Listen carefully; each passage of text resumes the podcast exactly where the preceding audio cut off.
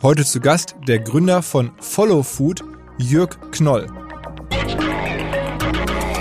Wir hatten immer die Challenge, dass wir eigentlich in einem Markt uns bewegen, wo wir ein Massenpublikum ansprechen, natürlich eine Nische in dem Massenpublikum, aber nicht die Budgets haben, um das Marketing zu machen, was der Mitbewerb macht. Und wachsen trotzdem seit mindestens fünf Jahren Jahr für Jahr stärker als alle anderen Marken in unserem Umfeld und mittlerweile auch auf einem Niveau, was eben nicht weit weg ist und teilweise sogar drüber. Let's go! Go, go! Herzlich willkommen beim OMR Podcast mit Philipp Westermeier. Bevor es losgeht mit dem Gespräch mit dem Jörg, hier noch ein kurzes Gastinterview mit Robert Hofmann von Facebook, mit dem wir seit längerem schon einen gemeinsamen Podcast machen. Moin Robert. Moin Philipp. Warum macht ihr noch einen Marketing-Podcast? Es gibt doch schon so viele, du bist gerade in einem zu Gast. Was treibt euch da an? Genau, also das Facebook Update ist quasi unser Podcast zum Thema Facebook, Instagram, WhatsApp und Messenger und aber auch rund um das Thema Digitalisierung. Wir machen ihn offiziell schon seit 2018 und haben eigentlich dieses Jahr einen umfangreichen Relaunch ohnehin geplant gehabt. Dann kam die Corona-Pandemie, wir haben unsere Strategie nochmal grundsätzlich überdacht und haben die Frequenz deutlich erhöht. So, jetzt haben wir jeden Dienstag eine neue Episode und aktuell zwei abwechselnde Formate. Wir haben den Facebook Marketing Talk, das ist quasi ein klassischer Inspirations-Interview-Podcast mit Jin Choi und inspirierenden Gästen aus der Marketingbranche. Mhm. Und dann haben wir dies Jahr neu aufgesetzt, die Facebook Marketing-Experten und ist ein Kurzformat. Also ein praxisnahes Format, das aus erster Hand über sämtliche Marketinglösungen auf Facebook, Instagram, WhatsApp und Messenger informiert. Und auch bei dem Format ist es so, dass rotierend und passend zu dem jeweiligen Themenschwerpunkt dann fünf meiner lieben Kolleginnen oder Kollegen das Thema hosten. So ist die Grundidee unseres Podcasts. Und wir sind eben der einzige deutschsprachige Podcast, der von Facebook-Mitarbeitern und Mitarbeiterinnen persönlich rausgegeben wird. Und was waren bislang so deine Favorite-Episoden? Wir haben gestern erst die letzte Folge des Jahres aufgenommen, Special zum, zum zweiten Lockdown. Was können Advertiser da tun? Wir hatten Facebook-Shops, wir haben Instagram Reels gehabt, wir haben Maggi WhatsApp-Bot. Insgesamt geht es eben viel darum, wie Ads funktionieren, wie die genutzt werden, wie man Werbewirkung misst und wie man auch mit Mythen aufräumt. Bei dem, bei dem Talk, da kommt es auf den Mix an der Leute. Ja, Da haben wir Uli Klenke von der Telekom, eine Sabine Zantes von Aldi. Und gibt's auch Facebook-kritische Themen? Ja, selbstverständlich. Worüber wir noch nicht gesprochen haben, wir haben mit das Facebook Briefing auch noch ein drittes Format auf dem Kanal. Das ist quasi unser Format, auch ein Interviewformat um aktuelle Debatten und gesellschaftliche Fragestellungen. Und dort ging es in den ersten beiden Folgen eben auch um das Thema Verschwörungstheorien, unter anderem mit Pia Lamberti und um das Thema Hassrede, unter anderem mit Renate Künast. Also wir setzen uns ganz bewusst auch mit diesen Themen auseinander. Das war der Robert. Der Podcast-Kanal, wo all diese Formate, über die wir gerade sprachen, stattfinden, heißt das Facebook Update. Und wer helfen möchte, dieses Facebook Update noch besser zu machen, kann an einer Umfrage teilnehmen.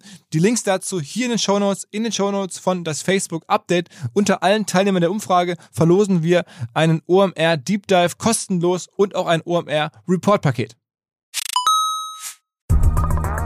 weil die Kolleginnen und Kollegen von Instafo, also der Jobplattform für den Tech- und Sales-Bereich, von der ich hier schon häufiger berichtet habe, mittlerweile bei uns doch groß engagiert sind hier im Podcast. Ihr hört immer wieder hoffentlich von Instafo. Deswegen habe ich die Kollegen vor kurzem mal selber persönlich kennengelernt und war wirklich sehr angetan. Sie haben mir dazu erzählt, es gibt eine neue Finanzierungsrunde in die Firma. 10 Millionen werden da investiert. Das ganze Thema wird also immer relevanter. Daher nochmal hier mit Nachdruck der Hinweis. Wer Menschen sucht im Bereich Tech und Sales, denkt an Instafo. Die haben da scheinbar wirklich eine neue magische Soße gefunden, wo sie über ihre Plattform ein automatisiertes Matchmaking zwischen Arbeitnehmer und Arbeitgeber ermöglichen und das ist im direkten Marktvergleich dreimal effektiver, was die Quote von Bewerbung zu Einstellung angeht. Hilft natürlich auch, dass sie bereits über 100.000 passende Talentprofile auf der Plattform haben und dass man sehr, sehr schnell ins Gespräch kommt. Innerhalb von 48 Stunden bewerben sich die ersten Talente bei den Arbeitgebern oder man kann sogar als Arbeitgeber einer vorselektierten Gruppe an Talenten aktiv eine Nachricht schicken oder sie zum Chatten einladen, um sich noch schneller kennenzulernen und zu prüfen, könnte das passen. Also nicht nur ich und die Geldgeber offensichtlich glauben an Instafo, sondern auch mittlerweile über 1800 Firmen, darunter O2, RTL, HelloFresh, MyPoster, viele, viele weitere. Instafo ist auf OMR Reviews bestbewertet 4,8 Sterne in der Kategorie Recruiting Plattform. Firmen, die nun Instafo ausprobieren möchten, sehr gerne. Ihr spart außerdem 500 Euro auf die erste Besetzung, wenn ihr euch anmeldet über Instafo mit Doppel-F instafo.com slash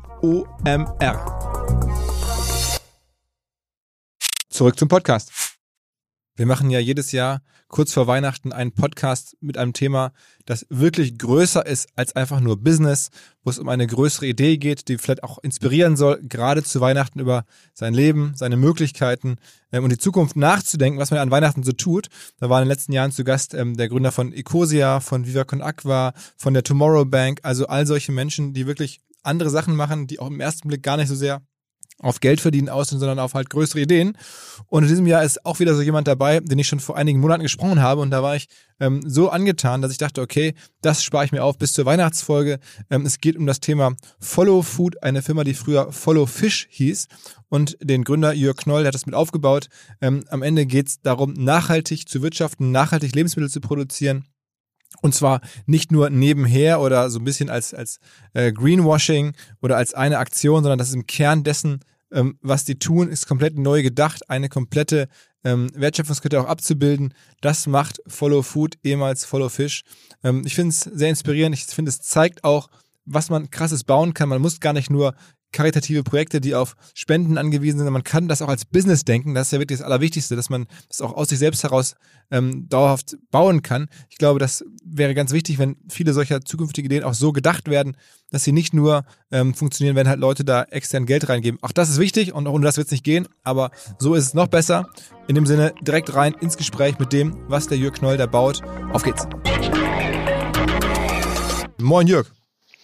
Moin. Also Follow Food hieß früher Follow Fish, kann man glaube ich sagen, ne? Jein, Follow Food hieß früher Fish and More. Okay. Und aus Fish and More ging die Marke Follow Fish hervor, die sozusagen unser Kerngeschäft bis heute ist.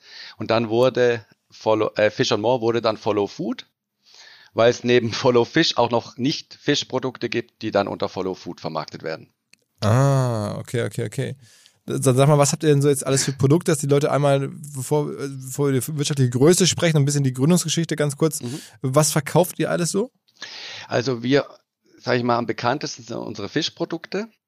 Da erkläre ich das gerne so. Also wir sind ein kleines Iglo in nachhaltig und klein. Mhm. Also relativ klein, kann ich nachher noch zu was sagen. Ähm, vom Sehen kennen uns einige. Wir haben eine braune Verpackung, die heraussticht, da wo wir verkaufen, das ist eins, zum einen Konserventunfisch, mhm. sind wir relativ stark. Und dann so Tiefkühlfisch, also tiefgefrorene Fischfilets und Fischstäbchen mhm. und so Geschichten. Und was wir auch machen, ist Pizza, mhm. Tiefkühlpizza unter Follow Food, auch in dieser braunen Packpapier-Look-Verpackung. Und wir vertreiben diese Produkte bundesweit im klassischen LEH, wie man dazu sagen, also Rewe, Edeka und Co. Mhm. und in fast allen Biomärkten, mhm. die es gibt und nicht im äh, hard, klassischen Hard Discount, so Lidl, Aldi. Okay, weil die einfach ja. nicht bei euch kaufen wollen oder weil ihr die nicht verkaufen wollt? Mm, ja, gute Frage. Also sensible Themen. Genau, weil wir sehen die Marke momentan gut aufgehoben, da im klassischen LEH in Richtung Bioläden überschwappend. Mhm. Und der Spagat zwischen einem Alnatura und einem Aldi oder Lidl, der fühlt sich für uns sehr groß an. Mhm. Und dann glauben wir persönlich natürlich auch ganz stark an die Konzepte des hochwertigen Einzelhandels, Vollsortiment. So. Und, und ihr macht ja. ähm, 60 Millionen Euro Umsatz, habe ich nachlesen können bei euch auf der Website auch. Mhm. Also letzt, genau, letztes Jahr, dieses Jahr eher auf die 70 mhm. oder über 70. Kommt jetzt auf an, wie lange oder wie stark dann der Corona-Effekt noch ist. Mhm. Und das ist so die Größenordnung, genau. Mhm. Ähm, und das Ganze ist jetzt nicht super hochprofitabel, äh, also, aber es ist jetzt auch kein Verlustgeschäft, es ist kein, kein jetzt so Venture-Business, sondern ihr seid damit, verdient da, glaube ich, jetzt auch so Größenordnung ein, zwei Millionen im Jahr, ne? Mhm. Genau. Also wir, wir wachsen. Mhm so 20 Prozent letztes Jahr und dieses Jahr auch gut 20 Prozent. Und was uns wichtig ist und wo wir ein bisschen stolz drauf sind, ist, dass wir sozusagen dieses Wachstum eben selber finanzieren können. Und das ist natürlich ein großer Teil von dem, was wir dann jedes Jahr mehr verdienen. Wir investieren in Wachstum, mhm. weil wir eine Mission haben, die eben noch größer ist für das, was wir heute tun. Und genau, und trotzdem ist es wichtig, dass darüber hinaus auch ein bisschen was hängen bleibt, insbesondere für ja, Kapitalgeber, Banken, um auch Finanzierungsrunden machen zu können und weiteres Wachstum zu generieren. Da Aber seid ihr denn geht's nicht anders. Einzigen Eigentümer der Firma? Äh, nein, also wir sind Haupteigentümer noch. Mhm. Mhm. Und das Ganze ist entstanden, weil ihr von früher schon gedacht habt, hey, wir wollen gerne ökologisch, vernünftig aufgezogenen und, und sozusagen eine produzierten, wenn man so sagen kann, Fisch essen und auch einkaufen können. Dann habt ihr es selber gegründet. Jein. Also das Unternehmen selber ist 2000 entstanden, oder Ende der 90er sogar. Mit Harry, da waren Harry und ich Studenten, wir haben Betriebswirtschaft studiert in Konstanz. Mhm. Und der ursprüngliche Impuls war mal einfach Geld zu verdienen. Wir waren, kommen beide aus Elternhäusern, die im no finanziellen Normalbereich angesiedelt sind. Mhm. Das heißt, wir haben unser Geld neben Studium fürs Studieren verdient mhm. Und hatten dann über Harry, der Deutschlandrusse ist, völlig verrückt, kamen wir irgendwie nach Russland mhm. und auf die Idee, russischen Tiefkühlfisch an deutsche Großhändler zu verkaufen. Mhm. Das war so die Schnapsidee Ende der 90er. Mhm. Teilweise auch wörtlich zu nehmen natürlich. Wir waren da Anfang Mitte 20 mhm. und haben bis 2007, also so acht, neun Jahre, haben wir ausschließlich russisches Zanderfilet in Deutschland importiert mhm. und an andere Großhändler verkauft, die es dann weiterverkauft haben. Mhm. Mhm. Das war so das unser Geschäft, was so bis 2007 funktioniert hat. Und das hatte wenig jetzt explizit mit Nachhaltigkeit oder ökologisch oder besseren Lebensmitteln zu tun. So. Das ist ein Thema, was uns natürlich, also speziell mich, schon lange begleitet. Ich komme auch aus so einem Elternhaus, war selber auf der Waldorfschule, kennst du wahrscheinlich. Ja, klar. So irgendwie ja, ökologisch aufgewachsen, dann aber studiert und große Welt und Geld verdient. Und habe dann lustigerweise relativ am Anfang auch mal Greenpeace angeschrieben Damals war das kein Thema beim Fisch, kein großes. Mhm. Also das war so ein, ein Randthema. Es war ein Naturprodukt, ist ja, ist ja bis heute. Und diese ganzen ökologischen Themen, Überfischung und so, das war damals noch weit weg von dem kollektiven Bewusstsein und auch in unserem Bewusstsein nur am Rande. Hat es mhm. mal angeklopft so. Mhm. Und ich habe da mal Greenpeace angeschrieben, kann mich gut erinnern, kam bis heute nichts zurück an irgendeine Infoadresse, äh, ob das, wie die das eigentlich bewerten mit russischem Zander. Mhm. Also das war so ganz am Rande Thema, aber nicht zentral. Und dann irgendwann rausgefunden, dass es eigentlich ökologisch ganz in Ordnung ist. Jetzt, aber auch nicht bedingungslos und immer. Und wir haben dann, also bis 2007 war das unser Geschäftsmodell. Mhm. Ein Produkt aus einem Land, was natürlich auch hochproblematisch ist und war, um da irgendwie geschäftlich von abhängig zu sein, in Deutschland zu importieren. Mhm. Und haben dann so knapp 10 Millionen Umsatz gemacht damit, konnten schon gut leben. Mhm. Und dann so hatten, also mehr Geld als so in den Jobs, die wir sonst gehabt hätten. Und ja, da, 2007 kam dann so der ganz große Umbruch mhm. für uns, der alles auf den Kopf gestellt hat und alles das zu dem geführt hat, was heute ist. Ganz wichtig und aber auch zentral, weil seitdem alles anders ist. Was, was war das, der große, was, was war das dann genau, der Umbruch? Also wir hatten, zum einen waren wir so in einer, vom Bewusstsein her so in einer Phase, wo wir gesagt haben, boah, Russland und Einproduktunternehmen und so, das ist nichts, das können wir jetzt nicht weitermachen. Da kannst, kannst keine Familie gründen und betriebswirtschaftlicher Schwachsinn eigentlich. Hm. Also lass uns mal schauen, was sonst noch geht. Und bei mir kam dann schon so alles das, was an ökologisches Gewissen oder Grundbildung oder Veranlagung da war, kam dann einfach hoch. Ja? Und ich weiß noch ganz genau, eigentlich der, der echte Start war tatsächlich ein, ein Telefonanruf von einem, ja, ich von meinem besten Schulfreund, bis heute sehr, sehr guten Freund. Da war ich auf einer Fischmesse in Brüssel, mhm. größte Fischmesse der Welt. Und damals haben wir unseren Stand natürlich noch selber auf und abgebaut, war da am Abbau.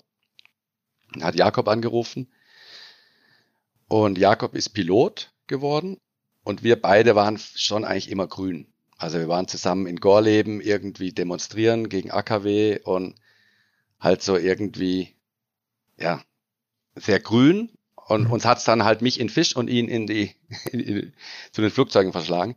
Und dann hat er mich angerufen und dann habe ich ihn gesagt, Jakob, ich habe keine Zeit, aber sag kurz, wie viel Kerosin hast du heute wieder mhm. über uns abgelassen. Mhm. So gleich der Stichel ein bisschen. Und er hat dann wie aus der Pistole geschossen, äh, geantwortet, ja Jörg, und wie viel Fischbeständen habt ihr die gar ausgemacht? Mhm. Und ich weiß es noch, als ob es gestern gewesen wäre. Ich habe dann mein Telefon weggelegt und sag, wow, Moment mal, das ging aber schnell. Also das war nicht ein Gespräch mit ihm, wo sowas entstehen kann, dann hätte ich das von ihm auch erwartet, mhm. sondern es kam wie aus der Pistole geschossen. Mhm. Und das war genau das, was mich so die Wochen, Monate davor angefangen hat, ganz stark zu be beschäftigen. Mhm. Und in dem Moment wusste ich, boah, das ist, das ist unser Ding. Wir, wir machen es anders. Wir sind noch klein. Ich war noch relativ jung. Und ich bin dann nach Hause von Brüssel irgendwie nachts noch heimgefahren und habe dann angefangen zu recherchieren. Ja, gibt's da schon Alternativen oder was, was ist da eigentlich los? Bin dann an einem Kiosk vorbei und dann war zufällig auch noch eine Geo-Ausgabe, äh, irgendwie die Überfischung der Ozeane, ganz prominent. Mhm. Und ich so, boah, was ist jetzt los? Irgendwie alles dreht sich um mich gerade so fingerzeigmäßig.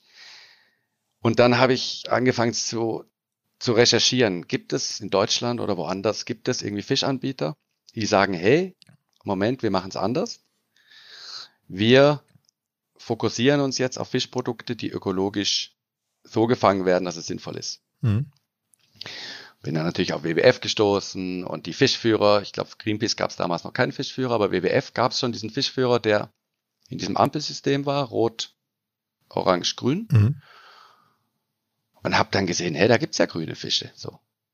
Zander war damals wahrscheinlich noch gar nicht mit aufgenommen, weiß ich nicht mehr. Ich glaube, bei Greenpeace war er sogar dann später mal noch grün, aber auch eher zufällig. So, und dann habe ich gesagt, Moment mal, wie wär's, wenn wir jetzt uns nur noch auf Fische konzentrieren, die in diesem Fischführer grün sind? Ist doch genial. Mhm. Und das war so der Impuls, der dann eigentlich alles ins, ins Laufen gebracht hat. Und wir haben dann ja, uns zusammengesetzt und ich hatte dann einen guten Freund von mir, den Benjamin, der hatte gerade fertig studiert, Marketing in Stuttgart da an der Hochschule. Mhm. Und bei Demeter sein, seine Diplomarbeit, hieß, war das damals noch gemacht. Und den habe ich dann gefragt, ob er Lust hätte, irgendwie so ein Thema hier zu begleiten.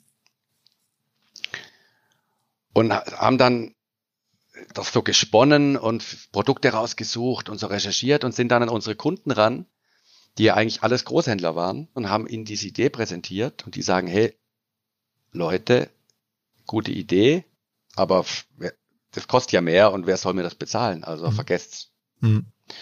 Und ich war dann im, Camp, im Atlantik Hotel in, in Hamburg, weiß ich auch noch genau, war glaube vom Fischverband oder so, ein, ein großes Treffen.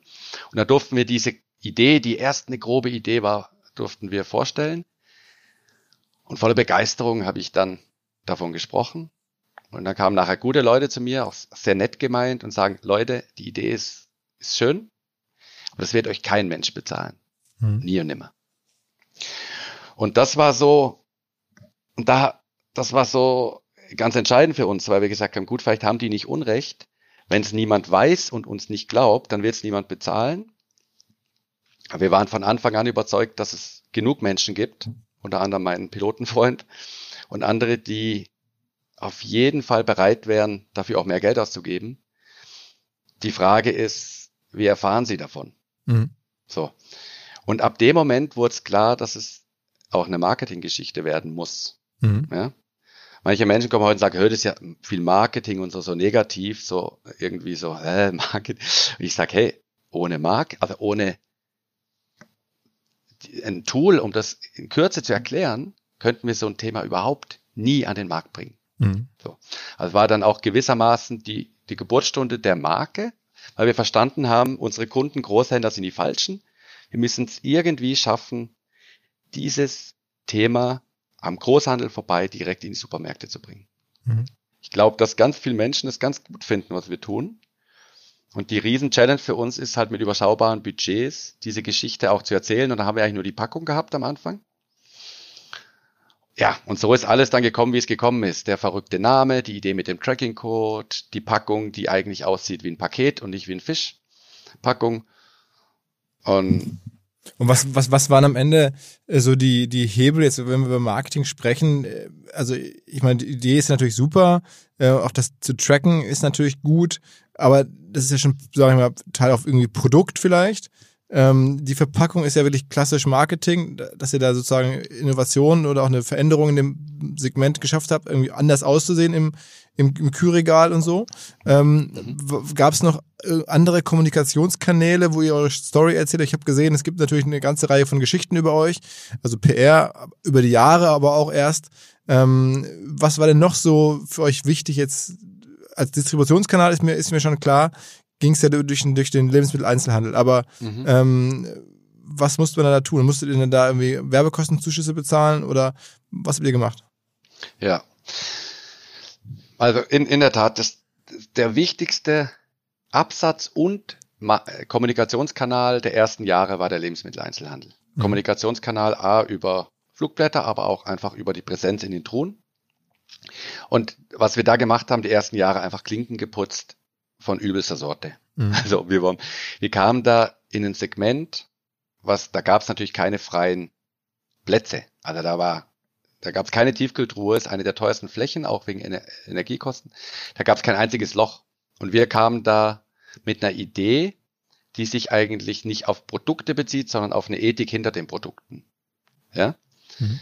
Also wir können jetzt nicht sagen, per se, unser Kabeljau ist gesünder, wie ein Kabeljau, der irgendwie mit übertrieben gesagt Dynamit gefangen ist oder halt schlechten Methoden. Mhm.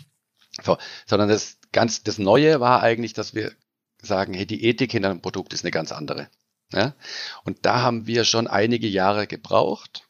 Und es war auch challenging für uns, um, um da in den Handel zu kommen. Da waren die Bioläden die ersten mhm. und dann aber auch relativ schnell große nationale Einzelhändler mit mutigen Einkäufern, die gesagt haben, hey, ich verstehe die Idee, und ich gebe euch die Chance. So, also das war so der erste Schritt, einfach in die Truhen zu kommen. Und dann war natürlich früh die Frage, wie, wie, wie, wie machen wir die, die wie, wie kriegen wir die Marke irgendwie ins Gespräch und ins Bewusstsein der Menschen. Und da ist schon alles, was unter der Überschrift Online auf der einen Seite ist und Pressearbeit auf der anderen sind so die zwei Tools, die wir uns dazu getraut haben. Hinweis auf Findling. Findling ist eine sehr erfolgreiche SEO-Agentur, die bis vor einiger Zeit noch Webstube hieß und mir vor allen Dingen deswegen ins Auge gestochen ist, weil ihre Masterclass beim OMR-Festival ruckzuck ausverkauft war. In Minuten wollten Menschen hören, was die Kollegen von Findling zum Thema SEO zu sagen haben. Ein Grund dafür sicherlich die Referenzen. Findling arbeitet unter anderem für Firmen wie Snox, Ergotopia, Dermanostik oder mein BAföG. Der Fokus ist also, Firmen über Performance SEO beim Wachsen zu helfen. Wer herausfinden möchte, ob sich für ihn auch SEO lohnt oder die Ansätze von Findling vielleicht konkret lohnen, der kann sich eintragen. Es gibt keinen Sales Call, sondern eine kostenlose Beratung unter findling.de slash OMR. Also auf der Landingpage eintragen und dann gibt es eine Beratung, wenn es richtig gut läuft, vielleicht von Maurice Marinelli, dem Gründer persönlich.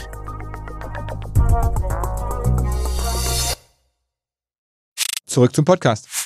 Sagen wir mal online ein bisschen konkreter. Es gibt ja, sagen wir mal, so ein paar Highlight-Cases, wo ihr einen YouTuber ähm, bezahlt habt und dass ein richtiger Shitstorm entstanden ist, habe ich gesehen, irgendwie mhm. äh, rund um Delfinfleisch, glaube ich. Ne? Ähm, mhm. äh, kannst du das vielleicht mal erklären? Aber was habt ihr noch für Kanäle angestellt? Waren das dann wirklich am Ende Influencer, YouTuber oder was, was war online? Ja, das, also, zu Beginn gab es das Thema Influencer gar noch nicht so. Da war es einfach, da waren es YouTube-Filme. Die erste größere Aktion, die wir gemacht hatten, war die Chunalele. Da haben wir mit einem englischen Musiker zusammen aus einer Thunfischdose eine Ukulele gebaut. Also mhm. nicht wir, sondern ein Hamburger Gitarrenbauer. Und der hat dann eine kleine Tour gemacht, teilweise auch mit bekannteren Bands. Mhm. Und die Idee war da über den Kanal YouTube so ein bisschen eine abgefahrene Sache mit einem hohen künstlerischen Wert zu verbreiten. Mhm. Und das hat auch ganz gut funktioniert. Also wo es sehr gut funktioniert hat, war so in den Werberkreisen. Also wir haben da bis in Cannes irgendwie einen Löwen, wir haben da viel, viele Preise für, für gewonnen. Was natürlich auch dazu geführt hat, dass eine sehr, für uns sehr wichtige Zielgruppe irgendwie die Marke ins Bewusstsein kriegt, ja. Mhm. Also es gibt ja irgendwie auch ein paar hunderttausend Menschen, glaube ich, in Deutschland, die so in dem mit dir arbeiten und Menschen, die auch oft die Marke sehr gut verstehen. Und das war, war so der erste Schritt, diese YouTube-Geschichte.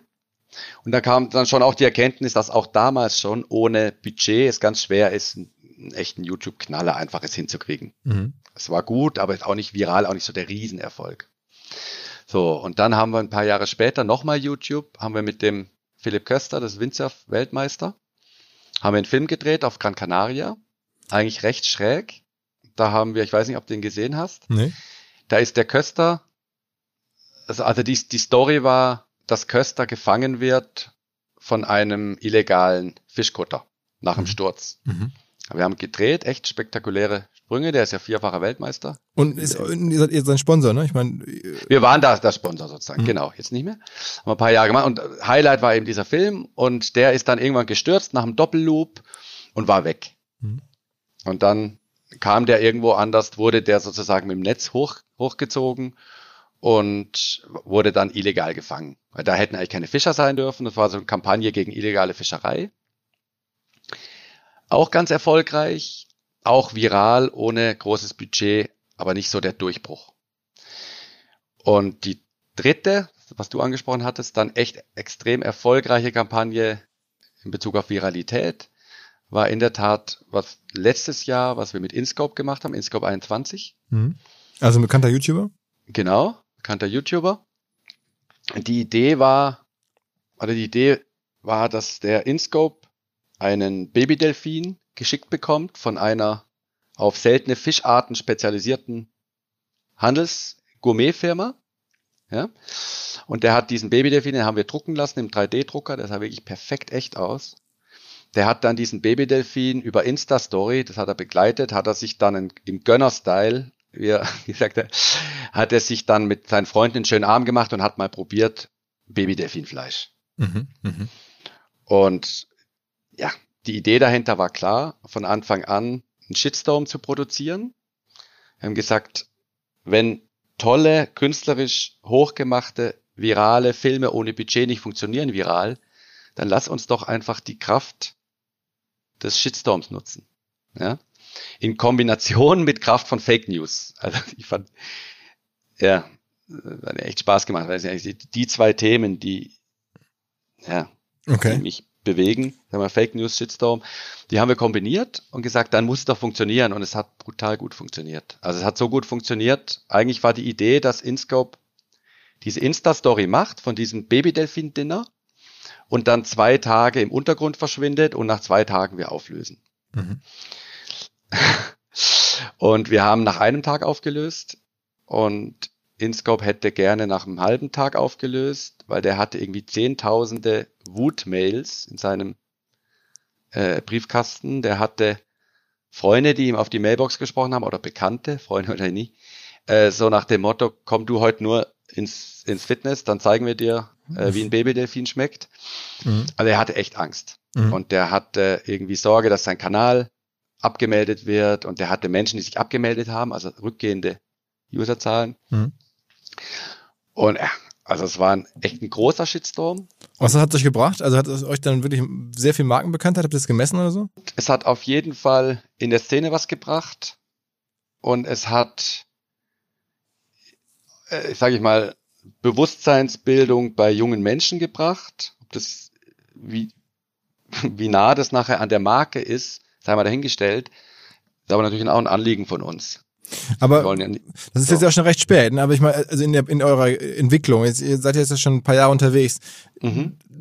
da muss ja vorher noch was gegeben haben. Ich meine, ihr macht jetzt ja nicht irgendwie ähm, 50, 60 oder dieses Jahr 70 Millionen Euro Umsatz ähm, und den entsprechenden Hochlauf jetzt, weil ihr da so ein paar ganz lustige Filmideen hattet. Ähm, nee, genau. Was, also war denn, das, was war, ja. habt ihr bezahlt irgendwie für online? Habt ihr Facebook-Anzeigen geschaltet? Habt ihr bei Instagram, habt ihr einen kleinen Account, habe ich gesehen. Euer Instagram-Account ist, ist vergleichsweise, glaube ich, ein paar tausend äh, Follower nur. Ähm, mhm. Also wo, was, was, was habt ihr online gemacht jetzt in, in der frühen Phase? Außerdem, was ich gesagt habe, echt überschaubar wenig. Also wir haben eben sozusagen diese Kampagne gemacht. Natürlich haben wir einen Facebook-Kanal und genau jetzt auch einen Insta-Kanal, den wir jetzt wieder aufbauen wollen. Und ansonsten äh, Content, Glaubwürdigkeit, Content und Stories. Und den also wir Co haben Content und die Stories, wo habt ihr die ausgespielt? da über die Kanäle, die wir haben, haben wir sie ausgespielt. Und ansonsten würde ich sagen, ist, haben wir das Glück, dass das so glaubwürdig war, dass einfach Presse, also wir hatten meine elf Seiten Geschichte im Stern relativ am Anfang. Mhm. Ich war schon mit, mit Pro7 Galileo, war ich schon auf den Malediven zum Thunfischfischen. Es gab eine schöne Geschichte. Also wir haben relativ viel Presse bekommen. Mhm. Und die, aber die haben uns natürlich nicht, das ist natürlich auch Glück. Also die kamen dann und waren interessiert. Und das ist aber schon ein Grundsatz von uns, dass wir sagen, hey, wir arbeiten an Content, also wir arbeiten daran, dass wir in dem, was wir tun, besser sind als alle anderen. Also für uns ist es ethisch, Ethik. Mhm. Ethik, uns anders machen und besser machen. Und dass das natürlich auch eine gewisse Ausstrahlung hat. Und wir verkaufen, wir haben letztes Jahr 15 Millionen Packungen verkauft. Und das ist natürlich auch eine Kommunikation für uns, weil, also jetzt nicht nur vom Design, sondern wir kommunizieren auch auf der Verpackung. In einem Kurzstatement auch, was uns wichtig ist. Ja, und last but noch, überhaupt not least, ist es so, dass wenn, dass die Menschen natürlich auch die Qualität lieben und die Produkte lieben und dann drüber sprechen und das halt über eine gewisse Zeit zum, zum Erfolg führt. Aber ich Also meine, ich glaub, am Ende ist euer Kunde, wenn man das, das überrascht mich so ein bisschen, ist ja äh, der Einkäufer vom Lebensmitteleinzelhändler. Ähm, das sind ja Mhm. äh, am Ende bei der aktuellen Marktstruktur wahrscheinlich irgendwie überschaubar viele Leute in Deutschland, die irgendwie einkaufen für große Ketten, bei denen ihr dann gelistet Ja. werden müsst. Das, das sind ja gar nicht so viele. Aber dennoch ähm, muss ja dann am Ende der Endkunde euch aus der Truhe rausnehmen. Aber das heißt, du sagst Mhm. eigentlich, naja, darum haben wir uns eigentlich gar nicht so sehr gekümmert. Wir haben ein paar Sachen gemacht und wir waren auch glaubwürdig und hatten das Produkt sah auch gut aus und war auch gut. Aber eigentlich haben wir nur die 8, 9, 10 Einkäufer überzeugt mit der Geschichte. Und dann wurdet ihr schon gekauft, einfach nur, weil ihr in der Truhe drin lag, zumindest lagt, zumindest in einem gewissen Rahmen. Also hört sich mich Überspitzt. an. Ja, überspitzt gesagt, ja. Also das ist natürlich, dass wir hatten, das von Anfang die Challenge. Wir sind in dem Marktsegment, in dem wir unterwegs sind, eine der ganz wenigen Nicht-Konzernmarken. Ja? Also eure Wettbewerber sind so Igloo, Äh, Igloo. Froster. Froster, Costa, Mhm. Deutsche See. Mhm. Also wir sind so irgendwie Nummer vier in Deutschland im Tiefkühlfisch Mhm. und im Konservenbereich die Nummer zwei hinter G. Kennt, kennen die Leute, die Thunfisch kaufen, kennen das, ein Franzose. Gehört irgendwie zu Bolton Group, ist ein auch Weltkonzern mittlerweile. Und wir hatten immer die Challenge, dass wir eigentlich in einem Markt uns bewegen, wo es, wo wir ein Massenpublikum ansprechen, natürlich eine Nische in dem Massenpublikum, aber es geht immer noch um viele Millionen potenzielle Käufer, Mhm. aber nicht die Budgets haben, um das Marketing zu machen, was der Mitbewerb macht Mhm.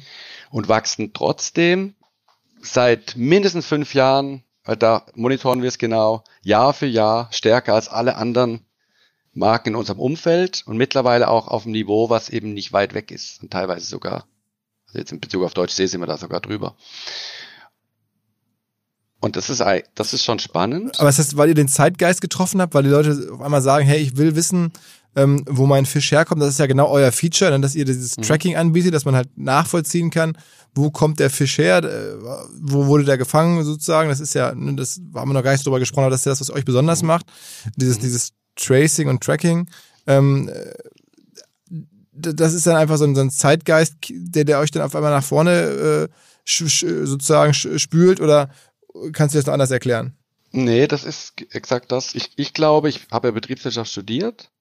Das ist sozusagen auch Gründungsidee. Ich glaube oder wir glauben, dass am Ende des Tages dieser ganz einfache Satz Angebot Nachfrage. Und wir glauben, dass eben ein, ein Wunsch in ganz vielen Menschen steckt, schlummert teilweise, so zu kon konsumieren, dass es nicht nur für mich als Individuum gut ist, sondern dass es auch gut ist für die Umwelt Mhm. ja? Mhm. Und, oder für die Gesellschaft, dass es einfach sinnvoll ist. Mhm. Und wenn dieser Wunsch schlummert, dann ist da gar nicht mehr weit weg, dass es zu einer Nachfrage führt, die ich jetzt Betriebswirtschaft hier gar nicht definieren muss. Das ist, ist, ja, ist ja offensichtlich extrem nah dran. Und das ist das, was wir 2007 gesagt haben. Wenn Menschen gesagt haben, die glauben nicht, das funktioniert. Ich sage doch, es funktioniert, weil in ganz vielen Menschen schlummert da was ganz Gutes. Wie viel Nämlich teurer der? Wunsch, je nach 20, 30 Prozent, je nachdem. Es gibt Produkte, die sind fast nicht teurer. Mhm. Ja, wir irgendwie jetzt, ich habe vorhin das Wort Kabel ja mal erwähnt, irgendwie zu Iglo, oder von Iglo gibt's den gar nicht, auch von anderen Marken. Und im, im Konserventhunfisch, was unser stärkstes Einzelprodukt ist, aus äh, Angelrut, also Handlein, handgefangen aus den Malediven, da sind wir so 20 Prozent über Subigi. Aber es ist ja so, also wär, wär, es wäre schon neu, weil ich höre immer auch von, von, von vielen äh, Unternehmern oder auch Marketing-Experten, die sagen, na ja, in der Theorie wollen eigentlich alle Leute schon dass das Richtige tun, das, das bessere Produkt und auch das nachhaltigere Produkt und alles und finden auch die Marke toll. Aber wenn dann am Ende keiner hinguckt und sie stehen alleine irgendwie vorm Regal oder alleine irgendwie im Zweifel zu Hause auf dem Sofa, dann wird doch der Einfachheit halber bei Amazon bestellt oder dann wird doch irgendwie ähm, das, das, das günstige Produkt vorgezogen, weil es einfach günstiger ist. Und glaube ich eben massiv nicht. Sorry. Mhm. Ja, okay, aber ist ja eine wichtige, das macht ja Hoffnung, wenn du sagst, das ist so und ihr habt ja, ihr verkauft ja, glaube ich, auch irgendwie, wie viele Einheiten im Jahr äh, an Fisch? Eben jetzt letztes Jahr waren es 15 Millionen. Also ich meine, 15 Millionen Einheiten, die lügen ja nicht. Das haben ja jetzt nicht, nicht nur, sagen wir mal, wenige Waldorfschüler und, und, und äh, Friday for Future Eltern oder, oder Kinder mhm. ähm, gekauft, sondern das, das ist ja schon wirklich dann sehr, sehr viele ähm, Transaktionen. Ja. Und das also voll. Wir haben, das ist super spannend und danke, dass du es ansprichst, weil dieses Argument kenne ich seit 13 Jahren und die ersten Jahre konnte ich nur argumentieren als auf, auf Augenhöhe mit einer anderen persönlichen Meinung. Und heute argumentieren wir natürlich rückblickend auch auf das, was wir geleistet haben oder den Erfolg, den wir haben. Und ich, ich stimme dem zu, die Beobachtung können die Forscher machen oder die, die, die Experten, wenn die sagen, dass in der Befragung Konsumenten etwas versprechen, was sie in der Praxis nicht halten. Nur ich glaube, der Grund ist ein ganz anderer. Ich bin fest davon überzeugt, dass sie es deswegen nicht halten, weil sie, oder teilweise das, te teilweise den Preis sicher auch und teilweise deswegen nicht halten, weil sie das Vertrauen nicht haben oder das Produkt nicht haben, was ihnen ihren inneren Wunsch, gut zu konsumieren, äh, mit einer hohen Wahrscheinlichkeit erfüllt. Also da geht es eben ganz stark um Glaubwürdigkeit, weil ich meine, welches Geschenk von den Kunden, dass die 20 Prozent mehr bezahlen, mhm. ich sag's jetzt mal Flachs, weil wir ihnen erzählen, dass es besser gefangen ist. Aber das ist auch so. Also ich meine, das wäre jetzt verrückt, wenn du sagen würdest, es wäre nicht so. Aber es ist auch so. Ihr könnt es wirklich auch nachweisen. Ähm, man fragt sich ja, ich habe das ein bisschen nachgelesen, dass wirklich ähm, dann teilweise in Malediven dabei seid, wenn dann da die Thunfische gefangen werden. Die werden dann wirklich da einzeln mit der Angel rausgeangelt und nicht irgendwelchen riesen Netzen. Das, das ja, voll. Voll. Also das ist, ähm, du hast ja vorhin gefragt, wo sind unsere also was tun wir? Und das ist halt unsere Hauptaufgabe, weil da müsste nur ein Fehler drin sein und das ganze Follow-Fish ein Kartenhaus, was zusammenbricht. Also ich sage mal, ist eben viel wichtiger als in Kommunikation zu investieren, ist da den Job extrem gut zu machen. Und Beispiel Malediven ist so, dass es zum einen gibt es da Zertifizierungen, die das überprüfen. Mhm. Das ist schon ganz gut für uns, weil die das teilweise besser können als wir. Und dann ist so, dass wir da auch ganz oft sind. Ich war da jetzt eben nicht nur mit Stern und Galileo, sondern selber schon sicher 20 Mal mit Fischen auch. Wir die Menschen auch gut kennen. Und jetzt im Beispiel Malediven sogar gesetzlich gar keine andere Fangmethode erlaubt ist. Mhm, mh. Also das, ja. Und kann so, man die, die, Mengen herstellen, also weltweit? Könnt ihr jetzt immer, könntet ihr jetzt auch in, in, ein paar Jahren, weiß ich nicht, 100, 200 Millionen Euro Umsatz machen und entsprechend viel Produkte ähm, mit, mit denselben Methoden? Also wäre das möglich, Fisch auch jetzt sozusagen in der Masse so zu produzieren, dass ihr ihn guten Gewissens verkaufen könntet? Mm, also nicht jedes Produkt ist da einfach skalierbar. Biolachs zum Beispiel ist sehr beschränkt. Mhm. Thunfisch gibt's noch Riesenmöglichkeiten. Ich habe mal für Greenpeace, mit denen wir dann doch irgendwann halt Kontakt hatten, ähm, die Iris Men, die damals noch Greenpeace Deutschland, die Fischerei-Campaignerin war, habe ich mal gerechnet, dass Malediven-Thunfisch theoretisch ganz Deutschland versorgen könnte. Mhm. Unglaublich. Die mhm. machen da richtige Mengen. Mhm. Und eure Fabriken sozusagen, die stehen dann ähm, aber in Deutschland oder stehen die dann auch äh, zum Teil? Grundidee ist eigentlich dort zu produzieren, wo es gefangen wird. Das ist wieder so ein ethisches Thema, Arbeitsplätze nicht zu exportieren. Und wie viele Leute arbeiten bei euch? Bei uns hier im, also wir haben drei kleine Standorte. Der größte ist Friedrichshafen mit ungefähr 35, ja, 30, 35 Leuten. Und dann gibt's Hamburg mit im Moment fünf. Mhm. So Vertrieb, das ist aber eher ein bisschen am größer werden. Und dann gibt's seit eineinhalb Jahren Berlin mit einer Person, dem Julius, der so der Ober, sorry Julius, ich hoffe, das passt, aber ich meine das positiv, Nachhaltigkeitsfreak ist. Mhm.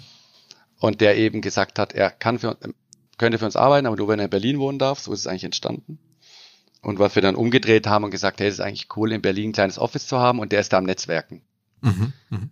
Und so, ja, dieses, dieses Grundkonstrukt, was uns ja trägt, so diese visionäre, visionären Dinge, die uns irgendwie beschäftigen und tragen und dahin gebracht haben, wo wir heute sind und auch dahin bringen werden, hoffentlich, wo wir morgen sein wollen, äh, die da pflegt und, und ganz gut, sehr, sehr gut beherrscht und bearbeitet. Ja. Ist denn dieses Tracking was Digitales? Also kann ich jetzt in meinen, muss ich, muss ich mir das vorstellen, auf euren äh, Paketen, wenn ich da jetzt eins rausgreife, kann ich dann schon im Supermarkt gucken, wo mhm. das, wo der Inhalt herkommt? Muss ich da mein, mein, mein, mein iPhone oder mein Mobiltelefon rausnehmen oder steht das schon direkt drauf oder wie ist es gemacht? Genau, nee, du kannst entweder mit einem Scanner Grundinformationen abscannen. Mhm. Das ist, ist, drauf. Und dann gibt es einen Tracking-Code, der manuell auf der Webseite, auf der Startseite ist. Und der ist noch ein bisschen genauer, weil der wird sozusagen pro Charge dann nochmal eingedruckt beim Abpacken. Mhm. Und da siehst du, das variiert natürlich auch von Produkt zu Produkt. Da sind wir auch, also teilweise sind wir da schon extrem gut. Bei, ja, zum Beispiel jetzt Malediven-Thunfisch. Oder auch unserem Gemüse. Wir haben jetzt Tiefkühlgemüse. Da kommen wir wirklich bis aufs Feld. Macht richtig Spaß. Und, und in dem Bereich Tiefkühlpizza ist natürlich eine riesen Herausforderung, weil da gibt es viele Vorlieferanten und da sind wir dann noch nicht ganz so gut wie jetzt im Fisch. Mhm. Aber auch bis heute die einzigen, die das überhaupt machen im Non-Fischbereich. Also im Fischbereich haben uns ganz viele kopiert eigentlich fast alle gibt es irgendwie Herkunftscode, viele nennen es auch Tracking-Code. Aber den muss man schon eingeben. Also das heißt, man kauft das im Laden und dann geht man nach Hause und gibt ja. dann an seinem Ja, Rechner. oder im Laden kannst du gleich eingeben auf dem Smartphone. Ah, okay, okay. Und dann siehst du es. Und machen das viele? Jein. Es machen ähm, ja, viele, sorry. es machen mehr, als wir anfangs gedacht hätten. Also 10% Und es ist natürlich trotzdem unter 5 Prozent. Unter 5 Prozent, krass. Ja. Das heißt, die meisten haben einfach das Vertrauen, dass das schon, wenn das da draufsteht, auch schon stimmen wird. Ja, oder sie haben es vielleicht schon mal gemacht. Ich meine, mhm. ich kenne es selber. Ich, wir haben hier kein Tiefkühllager, das ist in, bei, bei Düsseldorf. Ich kaufe selber unsere Produkte hier bei mir im Bioladen. Mhm. Und dann schaue ich, ich prüfe das immer und mir macht es auch Spaß oder ich zeige es mal Freunden.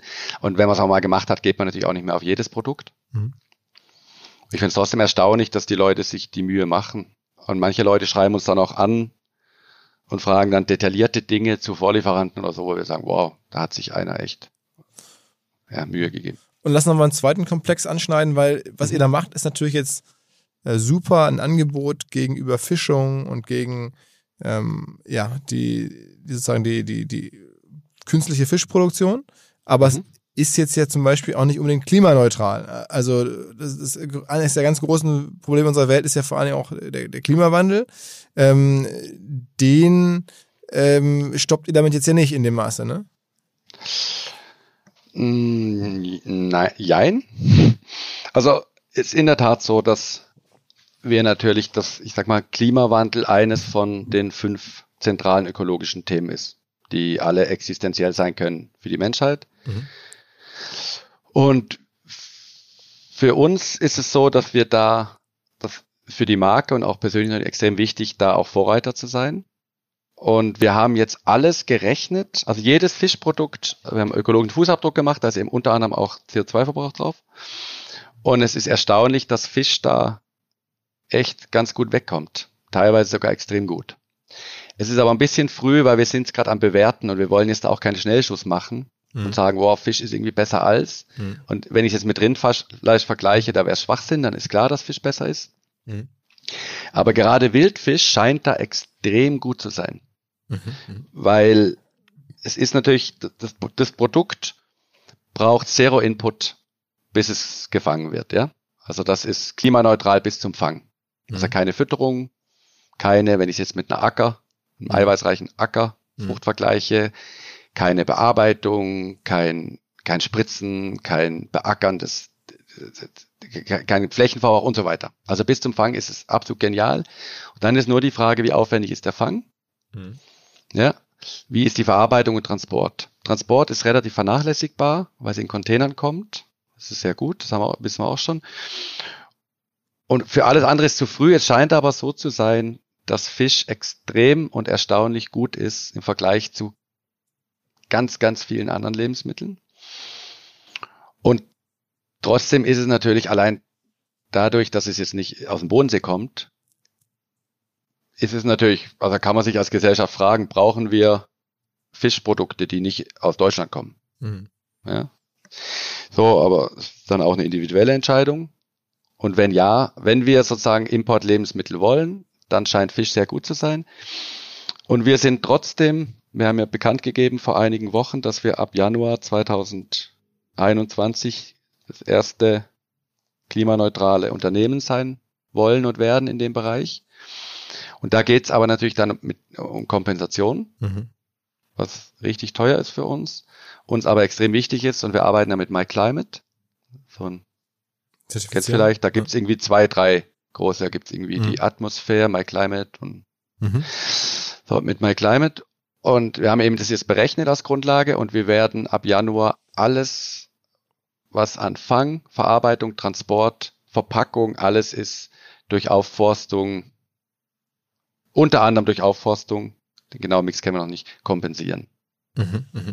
Okay. Weil okay. das war in der Diskussion, da haben alle angefangen, irgendwie so Nestle oder ich weiß nicht, äh, ich weiß nicht, was, haben dann gesagt, ab 2050 klimaneutral. Hm. Ja, okay. Und unsere Pressemeldung war dann 2050 ist zu spät, wir machen es ab nächstes Jahr. Es geht, am Ende des Tages eine Kostenfrage. Und eine Frage, ob ich sinnvolle Klimakompensationsprojekte mache oder nicht. Und da sind wir auch noch in der Findungsphase. Was ist sinnvoll, was nicht? Aufforstung hat da auch nicht nur Vorteile. Muss man sich genau anschauen. Mhm. Und was ist mittlerweile, du hast gerade schon erwähnt, dass ihr auch äh, Gemüse verkauft. Was habt ihr mittlerweile noch für Produkte im Portfolio außer den verschiedenen Fischarten? Also die Pizza ist so die Brücke gewesen, Fischpizza mhm. in den Non-Fisch-Bereich. Dann haben wir Gemüse gemacht und haben jetzt eingeführt vor zwei Wochen erstmals ausgelieferten Eis Mhm. Follow Food Eis. Ganz lustig, das ist das erste Gemüse-Fruchteis.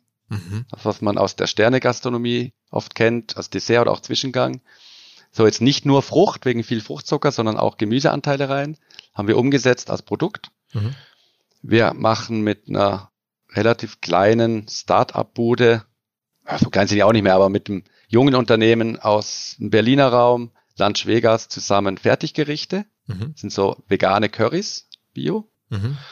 die jetzt auch vor einigen Wochen erstmals ausgeliefert wurden. Ja, das sind so die Spruchreifen. Aber das heißt, das ist alles keine großen Anteile. Fisch ist nach wie vor das größte Thema wahrscheinlich. Ist nach wie vor das größte Thema. Aber mit Abstand. Und ne? genau, ja. Das, also Pizza wird erfolgreich. Wir sind die äh, erfolgreichste Bio-Pizza sozusagen. Das ist ein Segment, was es natürlich auch noch nicht richtig gab. Da gibt es ein bisschen Eigenmarke, ein bisschen Alnatura. Jetzt uns und ein paar kleinere Hersteller. Da sehen wir aber schon ordentlich Potenzial auch. Wie bekannt und seid ihr eigentlich in Deutschland? Also wenn man jetzt so, diese, hast gerade gesagt, ihr macht so, so, so, so Studien oder so Messungen zur Markenbekanntheit. Äh, wie viele Deutsche, wie viel Prozent kennen euch jetzt so als Marke im Vergleich zu anderen? Also wir wissen, dass wir, das kommt, also wenn wir eine Messung über Gesamtdeutschland machen, dann sind wir so bei zehn Prozent, aber gestützt. Also mhm. echt überschaubar noch. Mhm. Ja. Ungestützt irgendwie dem entsprechenden Fünftel oder so. Mhm. Wenn wir Befragungen machen im Bereich der wirklich der Zielgruppe, also der Bioläden oder der ökologisch interessierten Menschen oder der sogenannten LOHAS, dann ist es deutlich höher. Aber wir wissen nicht genau wie viel, weil wir uns diese Befragung bis jetzt gespart haben. spannende neue Anlagemöglichkeit, von der ich vorher so noch nicht gehört hatte. Und zwar unser Partner Liquid, eine der führenden deutschen Vermögensverwaltungen, fünfmal in Folge zu Deutschlands Top-Vermögensverwalter gewählt worden. Moderne Vermögensverwaltung auf Family Office Niveau heißt es, aber sie bieten das halt auch jetzt immer mehr der Breite an. Also man muss nicht unbedingt sehr reich sein, um in die Sachen investieren zu können, die erfahrungsgemäß wirklich Spaß machen. Dazu zählt unter anderem auch Private Equity, eine Anlageklasse, die in den letzten 20 Jahren, in 16 Jahren, den Aktienmarkt global outperformed hat. Also Private Equity sehr lukrativ für die, die damit investieren können, aber kann halt nicht jeder. Bis eben jetzt, wo Liquid es möglich macht, sogar, und das ist das Neue, mit einem Sparplan, wie man das von klassischen Börsenanlagen kennt, mitzumischen. Also neues Produkt, das heißt Liquid Private Equity Next. Und da kann man, wenn man sich auf 10.000 Euro festlegt und jeden Monat etwas bereit ist zu sparen, einsteigen und dann von den Renditen von Private Equity mit profitieren. Wer darüber mehr wissen möchte, natürlich alle Infos wie immer in den Show Notes oder unter liquidliquid.de slash omr. Also liquid.de slash omr. Da könnt ihr rausfinden, ob das für euch passt und ihr bekommt mit dem Code OMR 2024 OMR 2024 bis Ende Juni diesen Jahres 200 Euro Willkommensbonus und eure Zeichnungsgebühr in Höhe von 1% des Gesamtinvestments entfällt. Zurück zum Podcast. Aber ich meine, es gibt ja schon auch, eure Wettbewerber machen ja schon viel. Ne? Also mal so eine Captain Iglo, äh, den, den kenne ich ja, ne? Den kennt ja irgendwie jeder, so aus meiner Generation. Ja. Fernsehwerbung, rauf und runter. Ähm, also da ist ja schon einiges, was da getan wird. Ähm, aber das ist, man lernt dann sozusagen aus deinem Fall ja schon, dass es vielleicht gar nicht unbedingt so nötig ist. Also, dass man äh, weder eine besonders große Haushaltsbekanntheit haben muss. Also, ich meine, das ist auch nicht schlecht, ne? wenn du sagst irgendwie, äh, gestützt seid ihr 10 Prozent, das sind dann schon 8 Millionen und dann davon 20 Prozent, da sind dann immer noch 1,6 Millionen, die euch dann auch ungestützt scheinbar kennen. Ähm, mhm. Das ist schon, also 1,6 Millionen Menschen ist schon echt gut, finde ich, für, für, eine, für eine Marke, die erst ein paar Jahre alt ist. Ähm, aber dennoch, also ohne es ist euch gelungen, dahin zu kommen, ohne klassisches Marketing im großen Stil, rein über den über das Marketing, was sich aus der Distribution ergibt, also über den ne, über die die die Kisten und die Verpackung und so, äh, also die Tür, die die Tür, Tür, äh, Kühlkisten, wo er dann da ausliegt, also Point of Sale und, und die Verpackung. Ähm, das ist mhm. schon irgendwie eine, eine ganz coole Case Study, mal zu sehen, okay, da hat es jemand geschafft, dahin zu kommen, auch die Umsätze zu machen, ohne eigentlich die, die richtige Paid-Marketing-Klaviatur spielen zu können. Mhm, schon. Also ich glaube schon, dass wir nicht unterschätzen dürfen, was wir sozusagen begleitend gemacht haben die letzten Jahre, halt immer mit dem Anspruch sehr kreativ, aber mhm. in der Tat wenig Budget. Mhm. Ich glaube, das dürfen wir nicht unterschätzen. Und ansonsten gebe ich dir recht. Und es ist ja, es ist ja schon auch ein neues Phänomen, was so in unsere Zeit passt, dass natürlich wie in kurzer Zeit teilweise Marken entstehen. Ja, durch ganz viel Budget. Ich meine, wir haben, wir sind so informationsüberflutet alle. Und das geht ja nur noch über Extrembudget. Mhm. Ja? Und wenn ich in meine Jugend schaue, du hast gesagt, Captain Iglu kenne ich auch, das gab es im Fernsehen. Aber ich, mein, mein Gefühl oder meine Wahrnehmung ist, dass gerade im Lebensmittel, ich glaube, Marken brauchen auch Zeit. Mhm. Und wir haben auch oft gesagt, hey, lass uns warten, das braucht Zeit, weil das ist, es geht um Vertrauen und um Vertrauen aufzubauen, brauche ich auch Zeit. Und vielleicht wäre es teilweise auch kontraproduktiv gewesen, jetzt da mit der großen Fernsehkampagne oder Online-Kampagne da Follow Food raus, Fisch rauszuknallen. Ich glaube, also ich bin super dankbar, dass es jetzt diese, sind es 13 Jahre Zeit hatte, auch zu entstehen. Wir werden natürlich auch, wir entwickeln uns selber auch. Und, und so ganz viel Substanz aufzubauen. Und ich, ich wünsche mir, dass das ja auch künftig sozusagen noch so passieren darf. Weil wenn der andere Weg, der ist sehr schnelllebig, geht nur mit ganz viel Budget, bin nicht sicher, ob es dann auch immer die, die besten Produkte schaffen. Hm. Und ich glaube, Faktor Zeit ist, das haben wir uns erkauft, auch durch Durchhaltevermögen und halt auch ein Produkt, wo wir das richtige Gefühl hatten, was ankommt. Und und ihr habt da, die Gatekeeper da wird sicher mehr ne? passieren. Ihr habt am Ende die Gatekeeper überzeugt. Das ist ja so ein bisschen auch das Erfolgsrezept von, weiß ich nicht, den Startups aus die Hülle der Löwen oder äh, jetzt auch von euch. Wenn man diese 8, 9, 10, 15 Leute in der Welt oder in Deutschland, die, die den, den Zugang zum Lebensmitteleinzelhandel kontrollieren, ne, die, die, die Einkäufer der verschiedenen äh, Ketten, wenn man die überzeugt, dann, so lernt man jetzt hier auch wieder, äh, schafft man schnell was sehr Wertvolles. Ne? Ähm, das, ja, ist, das ist ja schon, schon irgendwie eine, ein wichtiges Learning, weil man glaube ich, viel nicht so klar ist, wie krass das Nadelöhr ist. Es gibt gar nicht so viele Personen, es gibt gar nicht so viele Firmen. Ähm, es ist extrem krass, ich stimme dir zu. Es ist wirklich eine ein, zwei Handvoll. Hm. Super dankbar, dass es da einfach viele gute Menschen gibt, die dann auch Sachen probieren. Und aber wenn du da nicht durchkommst, dann kannst du alles einfach auch gerade wieder. Aber das ist ja, das ist ja sozusagen die, die, die Hülle der Löwen-Situation, die ihr jetzt sozusagen ohne Fernsehsender, ohne Ralf Dümmel und, und Co. Äh, geschafft mhm. habt, äh, aber wo ja normalerweise dann die Startups entweder den Zugang bekommen über die äh, ne, Leute, die dort dann helfen oder halt nicht. Mhm. Und dann hast du fast keine Chance, wenn du nicht in den großen Distributionskanal reinkommst. Mhm. Macht ihr das über Amazon? Verkaufst du Amazon? Äh, ein bisschen, ja. Okay. Die haben uns schon verkauft, als wir es noch gar nicht wussten. Mhm. Haben uns dann mal erzählt, ich wusste gar nicht, wie die ticken. Ich kann mich auch nicht um jeden Vertriebskanal so genau kümmern. Amazon ich persönlich nicht so viel mit Berührungspunkte. Und die haben dann gemeint, sie verkaufen uns eh, ob wir es wollen oder nicht. Mhm. Weil die kaufen unsere Produkte irgendwo und verkaufen sie weiter. Mhm. Und ja, das fand ich schon spannend, aber gut, ist ja auch deren Recht. Die kaufen einfach unsere Produkte und verkaufen die. Und mittlerweile. Aber was heißt, die kaufen so, die irgendwo? Also ich meine, du kannst. Die, wir wussten nicht, wo die die kaufen. Okay ich wusste es nicht, also ich habe es dann erfahren, so bei, also bei einem Zwischenhändler. Kunden, bei einem, bei einem Kunden von uns, genau, der auch äh, sozusagen offline verkauft, also nicht auch, sondern ausschließlich. Hm. Und die, die haben da das Geschäft mitgemacht und Amazon, die kaufen sich die Produkte, die nachgefragt werden, die schauen sich halt auch Nielsen an, die verkaufen die. Hm. Und im Trockenbereich ging das halt. Amazon Fresh geht ja nur, glaube ich, immer noch in zwei Städten oder drei. Hm.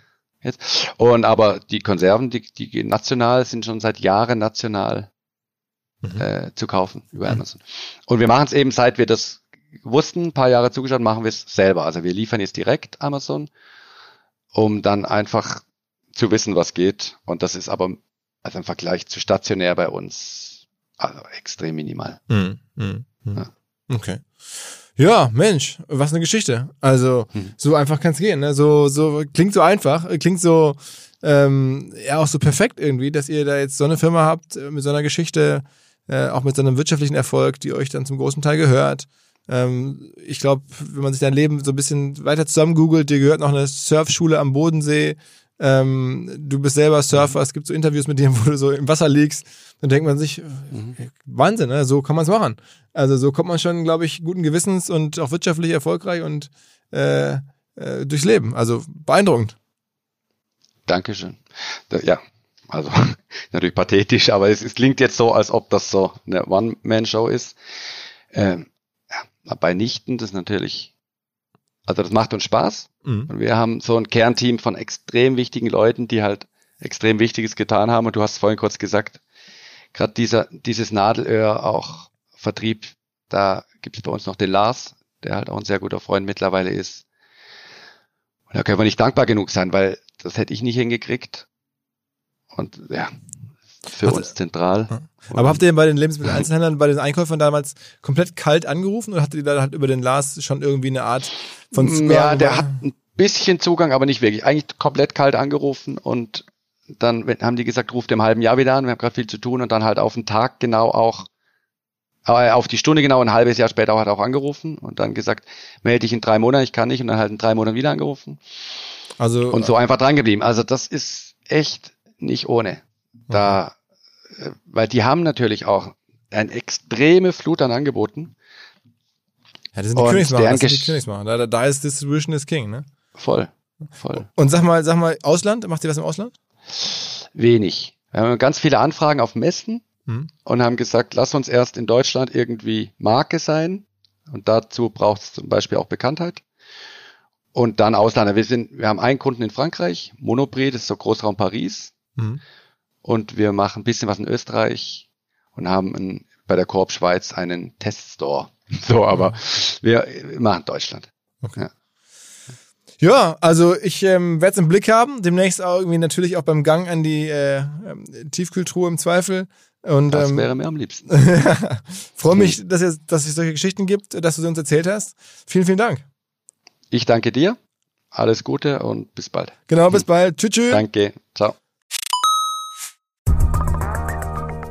Der Traum einer jeden CMO, eines jeden CRM-Managers ist es doch, einen neuen Kanal zu finden, wo ich Menschen erreichen kann und über den ich dann auch direkt Umsatz aufbauen kann. Und genau das ist halt WhatsApp. Viele haben es noch gar nicht gesehen, bis heute nicht und vor allen Dingen nicht gesehen, dass dahinter Software nötig ist, um halt WhatsApp richtig im professionellen Kontext auf die Straße zu bringen.